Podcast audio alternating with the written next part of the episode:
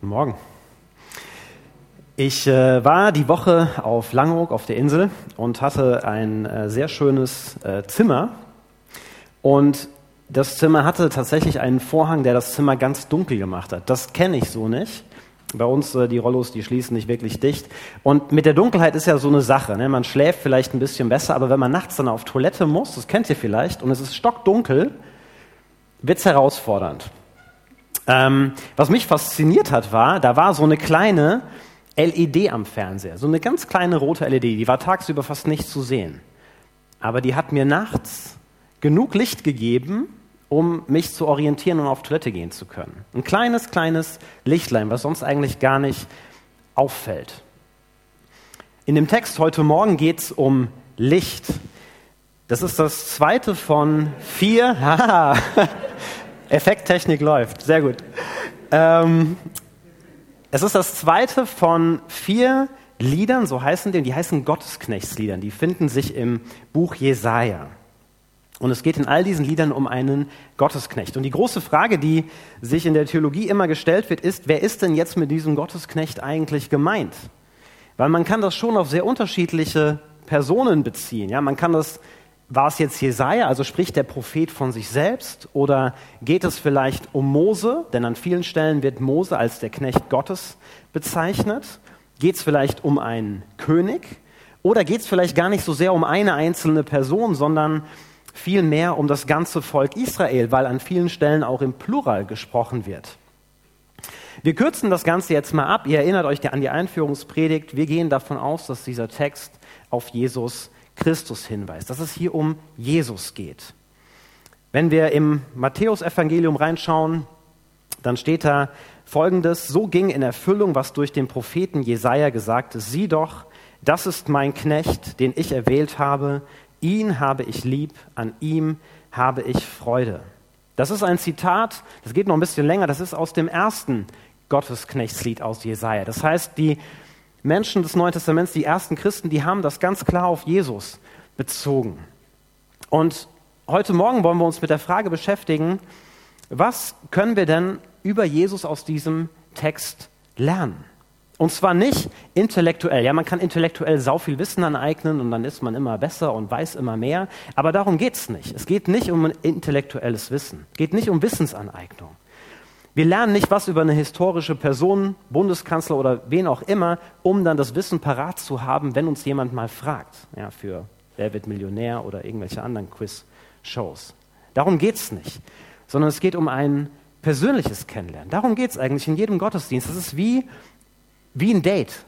Man trifft jemanden, weil man ihn kennenlernen möchte.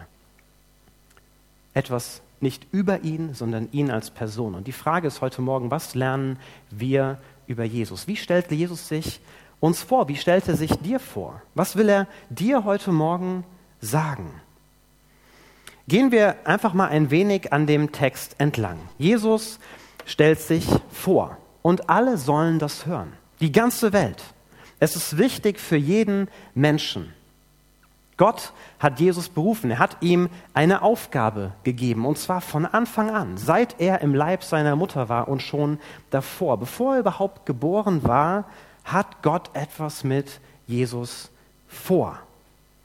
Gott hat ihn bereitgehalten, wie ein Schwert und ein Pfeil, also das Bild von einem Krieger, der für den Nahkampf und für den Fernkampf bestens gerüstet ist.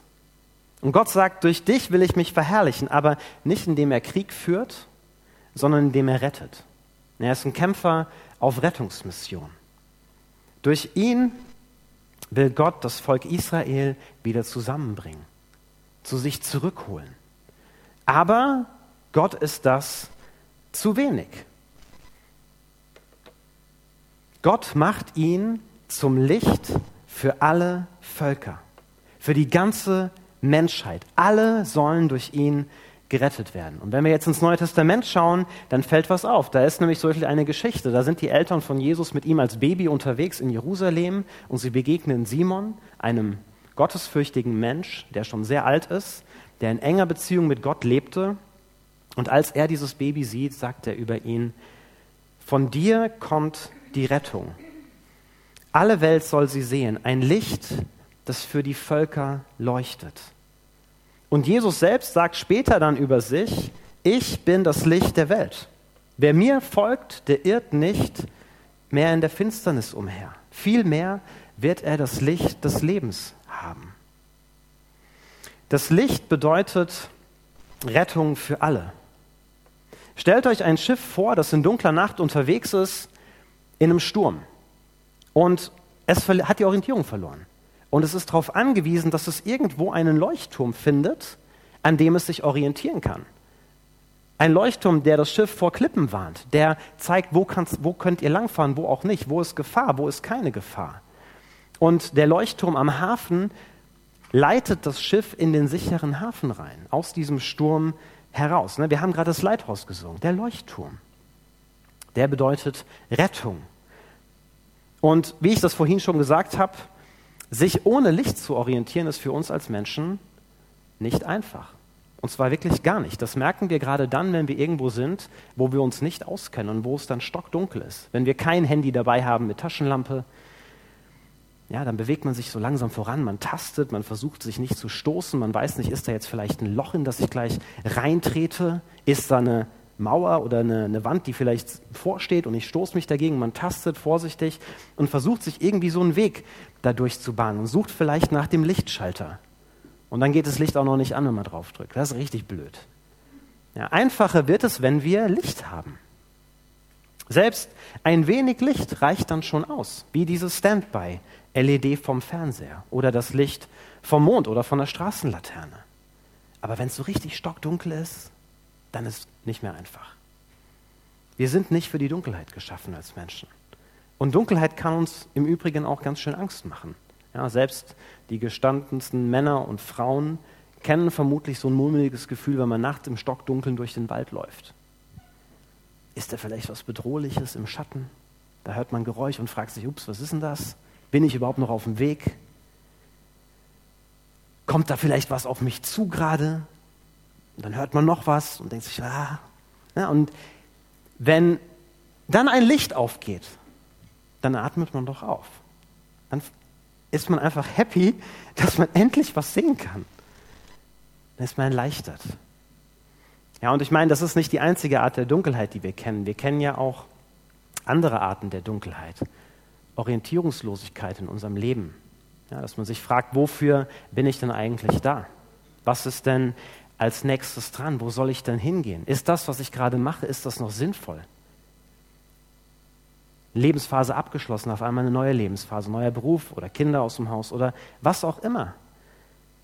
Und man fragt sich, was ist jetzt der nächste Schritt? Wie soll ich mich orientieren? Vielleicht steckt man auch mitten in so etwas drin und man fragt sich irgendwann, wofür mache ich das eigentlich, was ich hier mache? Ist vielleicht was Neues dran? Dann gibt es Dunkelheit um uns herum. Ja, Sorgen und Ängste. Krieg, die Gasversorgung und andere Versorgungssachen, das kennen wir alles. Aber da sind ja auch diese persönlicheren Dinge wie Angst davor, liebe Menschen zu verlieren. Oder man fragt sich, wie soll das denn alles werden? Ja, mit der Krankheit, mit dem Beruf, vielleicht auch mit der Ehe, weil man merkt, es läuft irgendwie nicht mehr so gut. Man fragt sich, okay, wie soll das weitergehen? Wie soll das mit den Kindern funktionieren? Vielleicht macht man sich Sorgen über ein Kind. Vielleicht ist es auch die Suche nach einem Partner oder einer Partnerin. Und da ist Dunkelheit um einen herum. Wie so bedrohliche Schatten. Es gibt aber auch Dunkelheit in uns drin. Ja? Lebenslügen, die uns gefangen halten. Ja? Menschen, die uns jahrelang gesagt haben, du kannst es nicht. Du bist nicht gut genug. Und dann versuchen wir unser Leben lang anderen zu beweisen, dass wir es doch können. Vielleicht uns auch das selbst zu beweisen. Aber eigentlich bedrückt es uns. Oder Einsamkeit. Auch das kennen vielleicht einige. Selbst wenn man viele Freunde hat, kann man ja innen drin sehr einsam sein. Oder Trauer, die man lange mit sich rumschleppt, wie so ein dunkler Schatten in uns. Schuld, Dinge, für die wir uns schämen, weil wir merken, da kommen wir nicht richtig, wir, gehen wir nicht gut mit um. Und wenn das ins Licht kommen würde, das wäre ganz schön peinlich. Und wir merken, ich komme da nicht alleine weg von, von diesen Schatten, die da in mir drin sind. Es hat mich irgendwie fest im Griff. Ich glaube, wir kennen alle Dunkelheit auf die ein oder andere Weise. Ja, und wie oft wünschen wir uns dann, dass da irgendwie Licht reinkommt? Dass es endlich ans Licht kommt.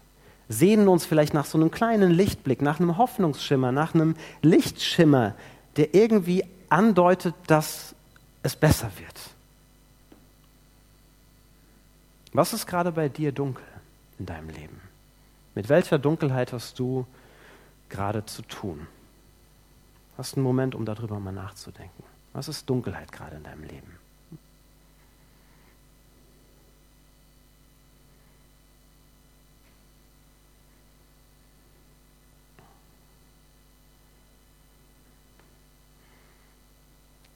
Jesus sitzt da bei dem Date und sagt dir, ich bin das Licht. Kann dir helfen. Es gibt Rettung. Ich bringe Licht in diese Dunkelheiten. Ja, Jesus bringt Licht in die Dunkelheit, die um uns herum ist. Ja, in dem Text heißt es, er macht die Gefangenen frei. Er ruft die, die im dunklen Kerker sind, heraus. Jesus hat die Macht, uns aus der Dunkelheit zu befreien, von unserer Scham zu befreien, von den Dingen, die uns nicht gut tun. Jesus will da Licht ins Dunkel bringen. Er will uns zeigen, was uns gut tut, was uns auch nicht gut tut. Er bringt auch Licht in die Dunkelheit, die uns umgibt. Ja, er strahlt diese Sorgen und Ängste an. Ja, mit Schatten in der Dunkelheit ist es ja so, das kennt ihr vielleicht noch, wenn ihr ein Kind wart, dann sieht man da irgendwie so einen kleinen Schatten und dann spinnt die Fantasie und auf einmal wird der Schatten verwandelt, der sich irgendwie und wird immer größer und bedrohlicher und man kriegt immer mehr Angst davor, obwohl da eigentlich gar nichts ist. Manchmal ist vielleicht auch was da, aber Jesus kommt da rein, strahlt das an und enttarnt sie deckt auf, was da eigentlich wirklich ist. Er rückt sie ins Licht und zeigt uns, wie wir damit umgehen können. Das heißt nicht, dass alles sofort weg ist, aber er zeigt uns einen Weg, wie wir damit umgehen können. Er will uns den Weg zeigen, uns Orientierung geben, den Weg hell anstrahlen. Nicht nur wie so eine kleine Standby-LED, sondern wie so ein Stadionfluter, der wirklich alles hell macht. Ist allerdings auch so, muss man auch dazu sagen, zumindest nach meiner Erfahrung, dass das meistens nicht auf einen Schlag passiert. Ja, vielleicht fängt es mit so einem kleinen Lichtschimmer an. Und vielleicht hat es damit zu tun, dass Jesus uns auch nicht überfordern will. Ja, ihr kennt das ja, wenn man in einem dunklen Raum ist, das Licht geht an, sieht man erstmal auch nichts, weil es einfach viel zu krass ist und man ist geblendet. Und vielleicht ist es deswegen, dass Jesus das eher so sanft aufdreht, das Licht. Dimmt und immer heller werden lässt. In dem Text heißt es, dass die Völker auf Jesus zuströmen. Und es ist ja so, je näher man einem Licht kommt, umso heller wird es um einen herum.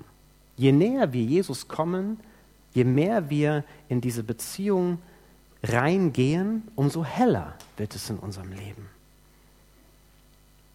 Und noch was anderes ist mir bei diesem Text aufgegangen, wo ich gedacht habe, Jesus, das ist schon faszinierend, das von dir so zu hören. Denn Jesus ist nicht jemand, der nicht wüsste, wie es ist, mit Dunkelheit zu leben. Jesus weiß nämlich, wie es ist, als Mensch zu leben. Ist euch dieser eine Vers aufgefallen? Ich aber sagte, ich habe mich vergeblich bemüht, für nichts und wieder nichts meine Kraft vertan. Kennt ihr das Gefühl? Ja, ich kenne das. Du machst was, du bist müde irgendwann, du bist enttäuscht, weil nichts bei rumkommt. Du hast das Gefühl, viel zu machen, wenig Ergebnis, wenig Frucht. Oder du fragst dich, warum mache ich das hier eigentlich? Jesus kennt es auch. Im Hebräerbrief, da heißt es, er, also Jesus, kann mitfühlen mit den unwissenden und irrgeleiteten Menschen, denn auch er selbst ist der menschlichen Schwachheit unterworfen. Jesus wusste, wofür er da war. Er selbst war das Licht und trotzdem kannte er dieses Gefühl. Er hatte auch begrenzte Energie und Kapazitäten. Der war auch schwach, wie ein Mensch, so wie wir auch. Ich habe mich vergeblich bemüht und für nichts und wieder nichts meine Kraft vertan. Er hat sich angestrengt. Es ging ihm nicht alles leicht von der Hand, was er so gemacht hat. Ja, der war Mensch, wie wir. Im Gegensatz zu uns ist allerdings da ein Unterschied. Er kannte nämlich den besten Weg, um damit umzugehen. Er leuchtet uns sozusagen den Umgang damit vor. Er ist Vorbild. Er richtet nämlich den Blick auf Gott. Der Vers geht weiter. Doch der Herr verhilft mir zu meinem Recht. Gott, mein Gott wird mich belohnen. Jesus erinnert sich an seine Berufung. Er ruft sich das wieder vor Augen. Wofür bin ich da? Ja, der Herr hat mich schon im Mutterleib zu seinem Knecht gemacht. Ich sollte Jakob zu ihm zurückführen und ganz Israel bei ihm versammeln. Er erinnert sich an seine Identität und seinen Wert. So wichtig war ich in seinen Augen, in Gottes Augen. Und er geht zu seiner Kraftquelle. Mein Gott gab mir die Kraft dazu, nicht Kraft aus sich selbst. Er geht zu Gott. Und das sehen wir bei Jesus immer wieder im Laufe seines Lebens. Der zieht sich zurück, tankt auf bei Gott, schöpft Kraft aus dieser Beziehung zu seinem Vater, betet immer wieder, er wendet sich an ihn und Gott erhört ihn, er antwortet ihm. Hier heißt es, als die Zeit der Gnade kam, habe ich dich erhört. Am Tag der Rettung habe ich dir geholfen. Ich habe dich geschaffen. Er bekommt einen Zuspruch von Gott wieder. Und das, obwohl Jesus weiß, wofür er da ist.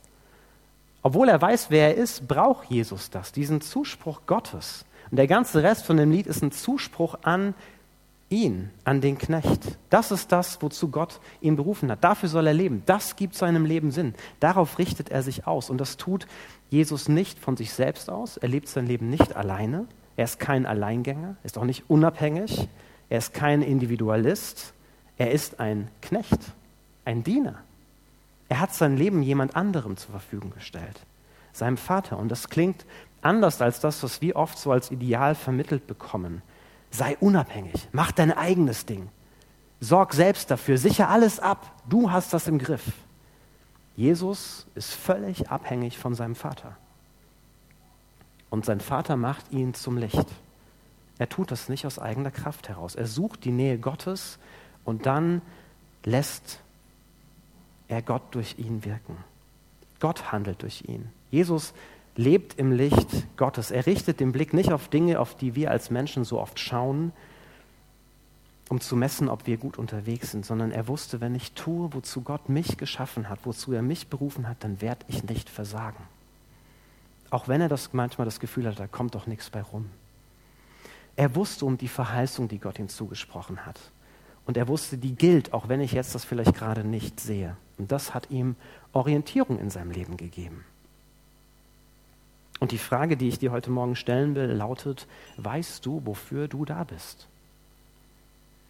Kennst du deinen Zuspruch? Weißt du, was über deinem Leben steht, was Gott mit dir und zwar mit dir, nicht mit den anderen, die um dich herum sitzen, was er mit dir vorhat. Und wenn nicht, dann bitte Gott darum, dir zu zeigen, wofür er dich geschaffen hat.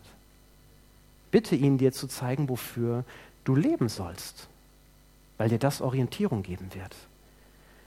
Das wird dir helfen, wenn du dich auch mal so fühlst, wie Jesus sich gefühlt hat. Das wird dir aber auch helfen, immer wieder neu zu entscheiden, ist das gerade dran, was ich mache? Oder ist vielleicht was anderes jetzt dran?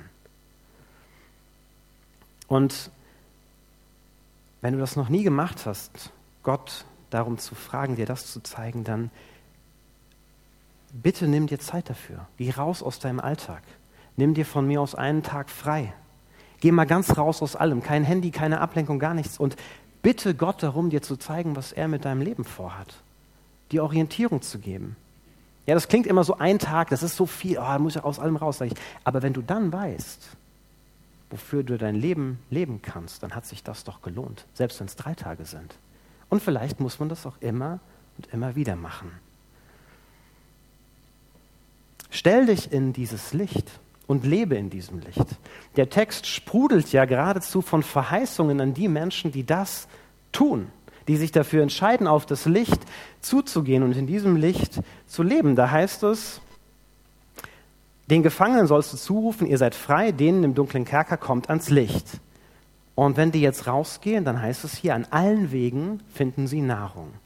Selbst die kahlen Hügel, also da, wo vorher keine Nahrung war, werden ihnen zur fruchtbaren Weide. Sie leiden weder Hunger noch Durst.